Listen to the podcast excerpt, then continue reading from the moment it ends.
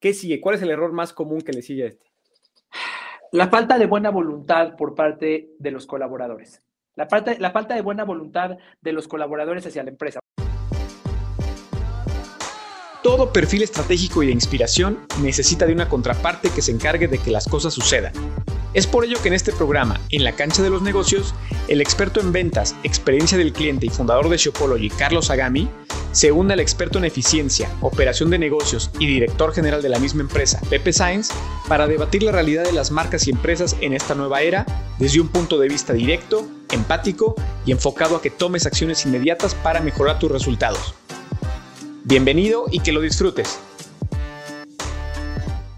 Hola amigos, bienvenidos a este episodio de En la cancha de los negocios. Me acompaña por aquí, eh, bueno, yo soy Carlos Agami, me acompaña José Luis Sánchez, director general de Shopology, amigo y socio. ¿Cómo estás? Carlos, qué gusto verte muy bien, con gusto de saludar a tus amigos otra vez.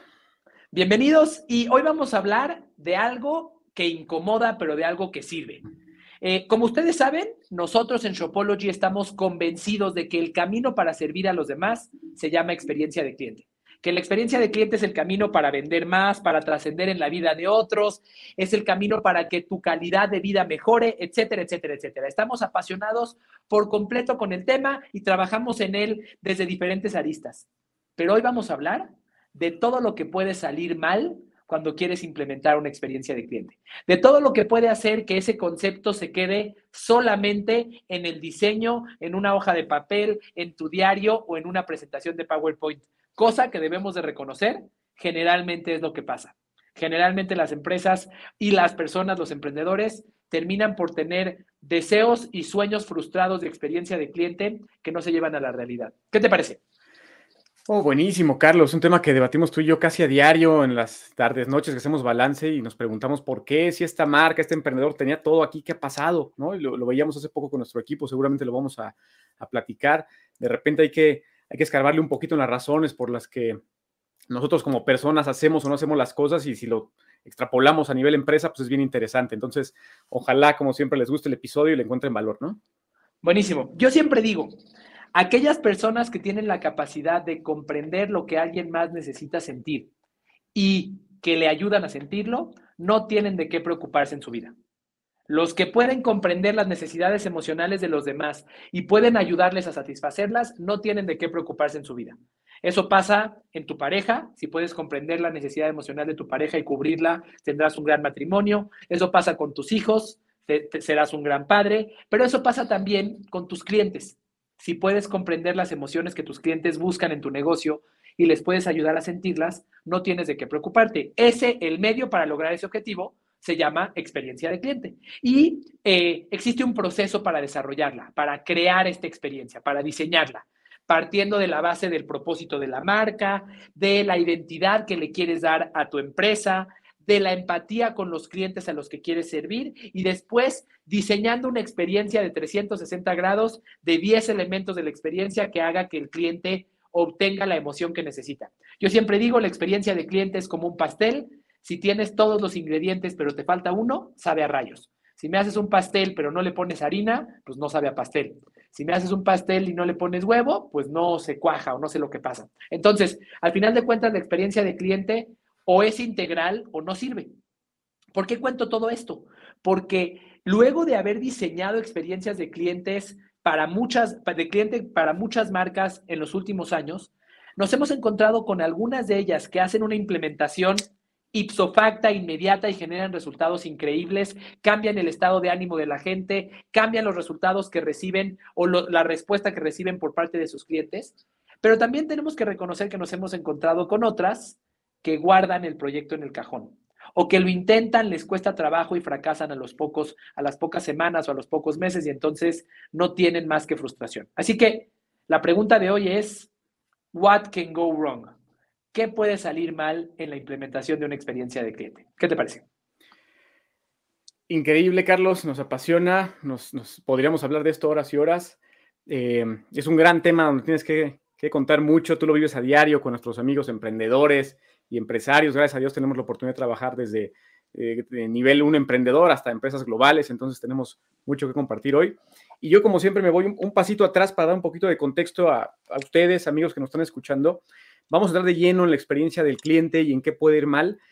Y yo les sugiero que antes de eso siempre se tomen el tiempo y la estrategia necesaria para entender a quién le están hablando, definir su tipo de cliente, su océano azul, que tanto hemos hablado aquí en, este programa, pueden buscarlo en podcasts anteriores.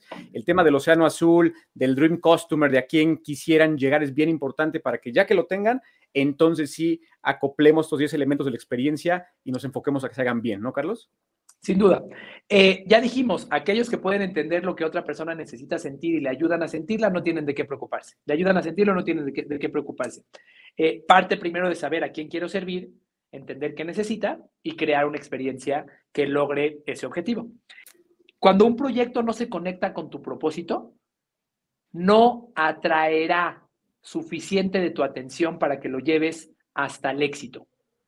Déjame ponerte algunos ejemplos. Eh, en los últimos años, desde antes del inicio de la pandemia, varias personas a mi alrededor, viendo que los negocios de retail que conocían tenían éxito, decidieron poner más negocios de tiendas, ¿bien? De diferentes tipos. Entonces dijeron, ah, bueno, pues si a él le va bien y si a mí me fue bien con este otro negocio, pues hay que repetirlo. Y entonces pusieron negocios de cosas totalmente distintas. Por ahí un negocio que tenía un, una, una, este, como una identidad italiana, este, un negocio que tenía una identidad asiática, cada uno puso su negocio. Y después vino la pandemia. Y la pasión de estas personas por esos negocios, desde el inicio, era chiquita. Y cuando vino la pandemia, no estuvieron dispuestos a hacer la tarea necesaria, o como decía, como nos dijo alguna vez el fundador de, de Nutriza, a pagar la colegiatura necesaria para alcanzar un resultado. ¿Por qué? Porque cuando no hay un propósito verdaderamente profundo en, una, en, un, en, un, en un proyecto, cuando el único objetivo es ganar dinero, no tendrá suficiente galleta, no tendrá suficiente energía, no tendrá suficiente atracción por ese proyecto para superar esos momentos difíciles. Eh, justo me acordaba de una frase en inglés que dicen, the only way, algo así como que, the only way eh, to get out of hell, or if you want to get out of hell, you need to go through, algo así, no sé cómo es la frase. Eh, the only way out of hell is through. el, único, el único camino para salir del, infierno es a través de él, es seguir caminando. Pero ¿qué pasa cuando no tienes un propósito que verdaderamente te jala del otro lado? Que te quedas en el infierno. Y entonces eso hace que muchos de los, de los proyectos terminen, terminen teniendo una ejecución mediocre, porque no tengo suficiente pasión por ese proyecto. Entonces, bueno, pues eh, me, paso al que sigue y me paso al que sigue y me paso al que sigue. Y por eso tenemos emprendedores saltarines y, líderes saltarines que empiezan con un proyecto y se pasan al que sigue y se pasan al que sigue y se pasan al que sigue. La falta de aterrizaje de conceptos teóricos y de conceptos de buenas prácticas de otros lugares de experiencia de cliente en, en pasos específicos que debería de llevar a cabo ese ejecutivo hace que la experiencia de cliente no se lleve a cabo, hace que ese ejecutivo se, se distraiga y sea muy fácil que le pase este concepto de ardilla, porque ni siquiera sé ¿Qué carambas quieres que haga? ¿Cuál es mi contribución? ¿Cuáles son los pasos que yo tendría que seguir? ¿Me explico? Ok. Entonces partimos de una, de una buena comunicación, Carlos, de empatía a nivel empresa. Tiene que haber empatía, tiene que haber alineamiento, alineación. Y, tiene, que haber, tiene que haber claridad de qué espero de ti. O sea, vamos a imaginar que soy eh, un, un, coach de un equipo de básquetbol, ahora que están las finales de la NBA. Eh, soy un coach de un equipo de, básquetbol y le digo al equipo, eh, le digo al equipo y pensemos que es un equipo de niños. Bueno, lo que queremos es hacer presión, tenemos que hacer presión, hay que presionar, tenemos que hacer presión porque así vamos a ganar el partido. Si yo soy un chamaco de 8 años, ¿y qué es eso? ¿Qué significa hacer presión? Ah, mira, hacer presión significa que te paras en la línea de, del tiro libre del equipo contrario y ahí cuando, salgan las, eh, cuando salga el otro equipo con la pelota te vas a juntar como chicle a la persona y lo vas a empujar, lo vas a chocar, no le vas a dejar que camine. Ah, ok, ya sé qué esperas de mí. En términos de experiencia de cliente, como nadie quiere aceptar que no sabe lo que significa, todos dicen el concepto teóricamente, pero nadie dice exactamente qué esperan de los demás. Y nadie quiere reconocer Oye, la neta no sé ni qué significa. Nadie, cuando le dice, no, no, la experiencia de clientes es, es, el secreto. Nadie le dice al jefe, oiga, jefe, ¿y qué es eso? ¿Qué hago? Porque todos tenemos que eh, simular que sabemos qué carambas es, porque es un concepto del que se habla tanto que nadie tiene los pantalones para reconocer que no tiene la menor idea ni con qué se come, ¿me explico? ¿Qué sigue? ¿Cuál es el error más común que le sigue a este? La falta de buena voluntad por parte de los colaboradores.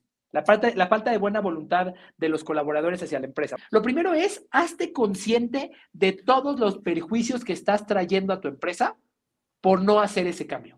Porque si no te haces consciente en la médula de que esto está impidiendo la sustentabilidad de tu empresa, el crecimiento de tu empresa, la mejora en la calidad de vida para ti, para tu familia y para tus colaboradores en el futuro, no lo vas a dejar. O sea, eh, no vas a cambiar esta, esta cultura ni esta forma de trabajo de arriba hacia abajo si no te haces consciente de todo lo que te está costando. ¿Me explico?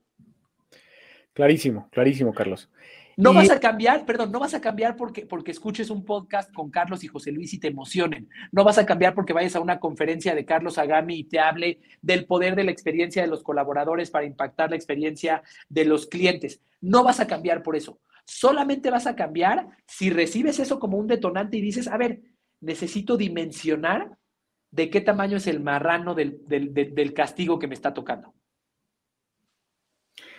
Y, te quería seguir preguntando en eso, porque vamos con otro tema más profundo que también hemos debatido aquí y lo has tratado también en tus correos y demás.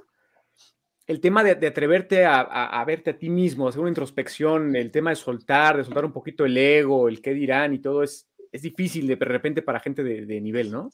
Sin duda, sin duda. Eh, pero si no se hace, el cambio es superficial. Claro. Em, oye, hay empresas que dicen, bueno, a ver, resuélvelo, Carlos, dales una conferencia, dales una plática. Y con mucho gusto les doy la plática y les doy la conferencia, pero textualmente les digo, esto no lo va a resolver. Esto, esto va a meter un gusanito, pero no lo va a resolver si no, si no cambias tú. Eh, la escalera se barre de arriba para abajo y a veces barrer desde la parte de arriba es complicado. La falta de inspiración se trata de subsidiar con métodos de control pero no es la solución. La falta de inspiración de las personas se trata de subsidiar con métodos de control, pero no es la solución. ¿Qué hacen las empresas? Ah, bueno, como no están inspirados, como no quieren a la empresa, entonces ponles una, supervisión, hazles una auditoría, y si no cumplen, los corres, y si llegan tarde, les descuentas, y si... La falta de inspiración se trata de subsidiar con métodos de control, pero no resuelve el problema. Y además es muy ineficiente porque ahora te sale más caro el caldo que las albóndigas. Ahora tienes que gastar tiempo, esfuerzo y dinero en la supervisión y en el control de las personas que podrías estar invirtiendo más bien en mejorar el bienestar de las personas para que ellos tengan una iniciativa de eh, natural por pasión con la empresa de hacer cosas que ni siquiera les habías pedido, de proponer cosas que tú no, que tú no, que tú no les habías solicitado. A nosotros nos ha pasado, gracias a Dios, que eh, hemos tenido eh, interacciones, interacciones con personas de nuestro equipo de proyectos que por iniciativa propia cambiaron una metodología, que por iniciativa propia hicieron un nuevo modelo para presentarle resultados al cliente. Y cuando lo escuchamos decimos, wow, no se lo pedí, no le pagué más, no le, di un, no le di un premio, no le di un bono, no le di un reconocimiento, no nada. Lo hizo por su propia iniciativa. ¿Por qué?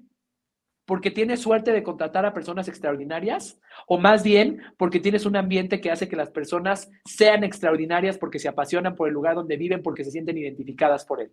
Para mí la respuesta es la segunda. Sí, sí, sí, sí, y es... Y es súper disfrutable, súper recomendable, Carlos, a mí. Y aquí, no yo te iba a preguntar, tú que estás en medio y puedes apreciar eso y tomas acción, ¿qué les recomiendas? ¿Cómo les ayudas a reorientar el camino? Mira, lo importante es, para evitar que se, que se, que se desvíen del camino, tienes que, que recordarles cuál es el propósito de la empresa. A ver, la empresa quiere ser percibida como esto, esta es nuestra columna vertebral. Tú tienes este proyecto, pero es para este objetivo, porque cuando la gente reconoce el objetivo central, no puede hacer cambios o se le, se le complica hacer cambios que eh, difieran demasiado de ese objetivo central. ¿Me explico? Eh, muchas veces eh, el error que cometemos los líderes es que le decimos a las personas qué acción queremos que ejecuten, pero no les decimos el por qué. Y entonces ellos, ellos dicen, ah, bueno, no pasa nada si hago un pequeño cambio en esta acción para hacerlo más apto a mis habilidades o a lo que yo conozco. Pero si no conocen el por qué, eh, pues e, e, es, fácil que se desvíen. Si conocen el por qué, eh, es más probable que, digan, ah, puedo hacer un cambio, pero no tanto, porque entonces me voy a desviar de ese propósito que tiene la organización eh, por completo. Así que eso es lo primero, para evitar que, para evitar que se desvíen.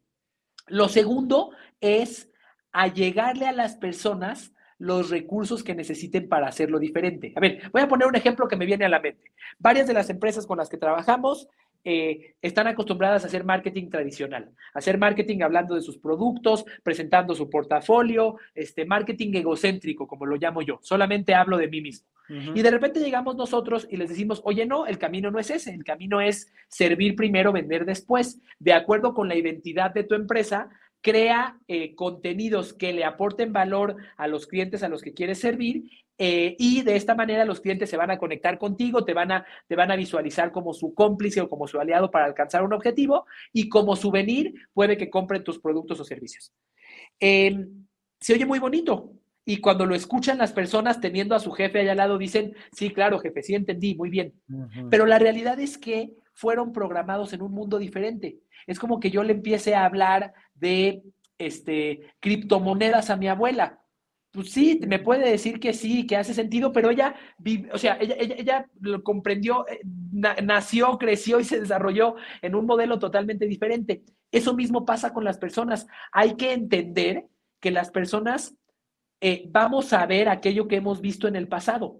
Vamos a ver aquello que hemos visto en el pasado. No soy un experto en historia, pero sé que cuando llegaron los españoles a México, eh, a conquistar a los, a los indígenas en México, eh, para, los, para los indígenas, eh, los españoles eran superiores, incluso confundieron algunos de ellos con dioses, con dioses este, prehispánicos. ¿Por qué? Porque nunca lo habían visto, porque el ser humano tiende a tratar de clasificar las cosas con base en sus experiencias del pasado. Entonces, este ejecutivo de marketing dice, ah, ok, esto que me dijo tengo que ver cómo lo adapto a lo que yo conozco y por lo tanto termino tregiversando el proyecto original para que se adapte a las herramientas con las que yo cuento. ¿Qué tiene que hacer un líder? Decirle, ok, sé que te estoy pidiendo algo que es en un idioma distinto al que conoces, te tengo que acompañar, te tengo que dar recursos, te, tengo que recomendar libros, te tengo que recomendar un podcast, te tengo, que, te tengo que acompañar porque estoy rompiendo paradigmas en ti y tú estás yendo en contra de tu naturaleza, estás yendo en contra de lo que conoces. ¿Por qué les cuento esta historia? Además de porque está muy simpática y muy valiosa. Porque en los negocios, un gran error que cometemos es, primero, dejar fijo qué es lo que ofrecemos y después ver cómo se va a adaptar nuestro cliente a nosotros. Estamos, estamos fijando la flecha y después estamos buscando que el cliente se adapte a nosotros. Incluso eh, eh, eh, psicológicamente racionalizamos nuestras estrategias para decir, claro, esto es lo que el cliente necesita, cuando en realidad lo que estamos haciendo es poniendo la flecha primero y después la diana. ¿Qué es lo que hay que hacer? Hay que desprenderte de lo que ofreces, olvidarte del producto que estás, que estás, que estás vendiendo, olvidarte, olvidarte de todas esas horas que dedicaste a construirlo y decir, ok, ¿cuál es la necesidad emocional que mi cliente está buscando satisfacer con esta compra? ¿Por qué lo hace? Porque en el momento en el que la encuentras, puedes alinear toda tu experiencia a ella. Entonces, tienes que desprenderte de qué es lo que tú ofreces y empezar a ver, a ver, ¿por qué razón una persona querría gastar su dinero conmigo? ¿Qué emoción es la que está buscando obtener? Tú le estás pagando a tu cliente con una emoción. Eh, el producto o servicio es el, es, el, emisario, así como en las medicinas dicen que eh, tiene un vehículo y un, un eh, ingrediente activo. Bueno, tu producto es el vehículo, el ingrediente activo es la emoción que el cliente busca. Así que tienes que encontrar cuál es esa emoción. Procura encontrar cuáles son aquellos medios en los cuales tu cliente pasa más tiempo e inúndalos inúndalos, haz que digan te veo hasta en la sopa. Hay ciertos detalles que encuentras de cómo eh, empatizan con los colaboradores. Te voy a poner un ejemplo. La gente que trabaja en limpieza tiene una, una base de metal que puede controlar desde aquí para que no se tenga que agachar a recoger la basura. Van caminando así como robots, si encuentran una cáscara de plátano le hacen y lo tiran en la basura. Ese detalle tú dirías, oye, ¿por qué lo piensas? ¿Por qué yo debería de pensar en el bienestar de la espalda de mi barrendero, de mi colaborador de limpieza? ¿Por qué? Bueno, esos detalles afectan el bienestar de esa persona y el bienestar de esa persona afecta el bienestar de tus clientes. Sí, totalmente, Carlos. Pues han sido cinco valiosos eh, temas, tips, estrategias que totalmente pueden aplicar nuestros amigos, ¿no? Creo que lo, lo, bajaste muy bien para que inmediatamente hoy puedan empezar a tomar acción. Si, no, si nuestro mensaje y nuestro propósito no convence a nuestro fundador, entonces nuestra estrategia va, tiene fecha de caducidad. Porque a la primera semana que no funcione, él va a decir, él va a decir, bueno, pues mira, ni siquiera creo en eso y no me trajo ingresos. Entonces, entonces lo voy a dejar. Pero si creo en eso y no me trajo ingresos hoy, no, no voy a dejar esa estrategia a la primera de cambios, voy a continuar con ella. Si creemos, en nuestro caso, creemos en estoy para servirte, pero eh, la semana pasada no se vendieron tantos cursos como hubiéramos querido o no contactamos a tantos clientes como hubiéramos querido, no lo vamos a dejar a un lado porque no somos mercenarios. Tenemos que dejar de ser empresarios y ejecutivos mercenarios.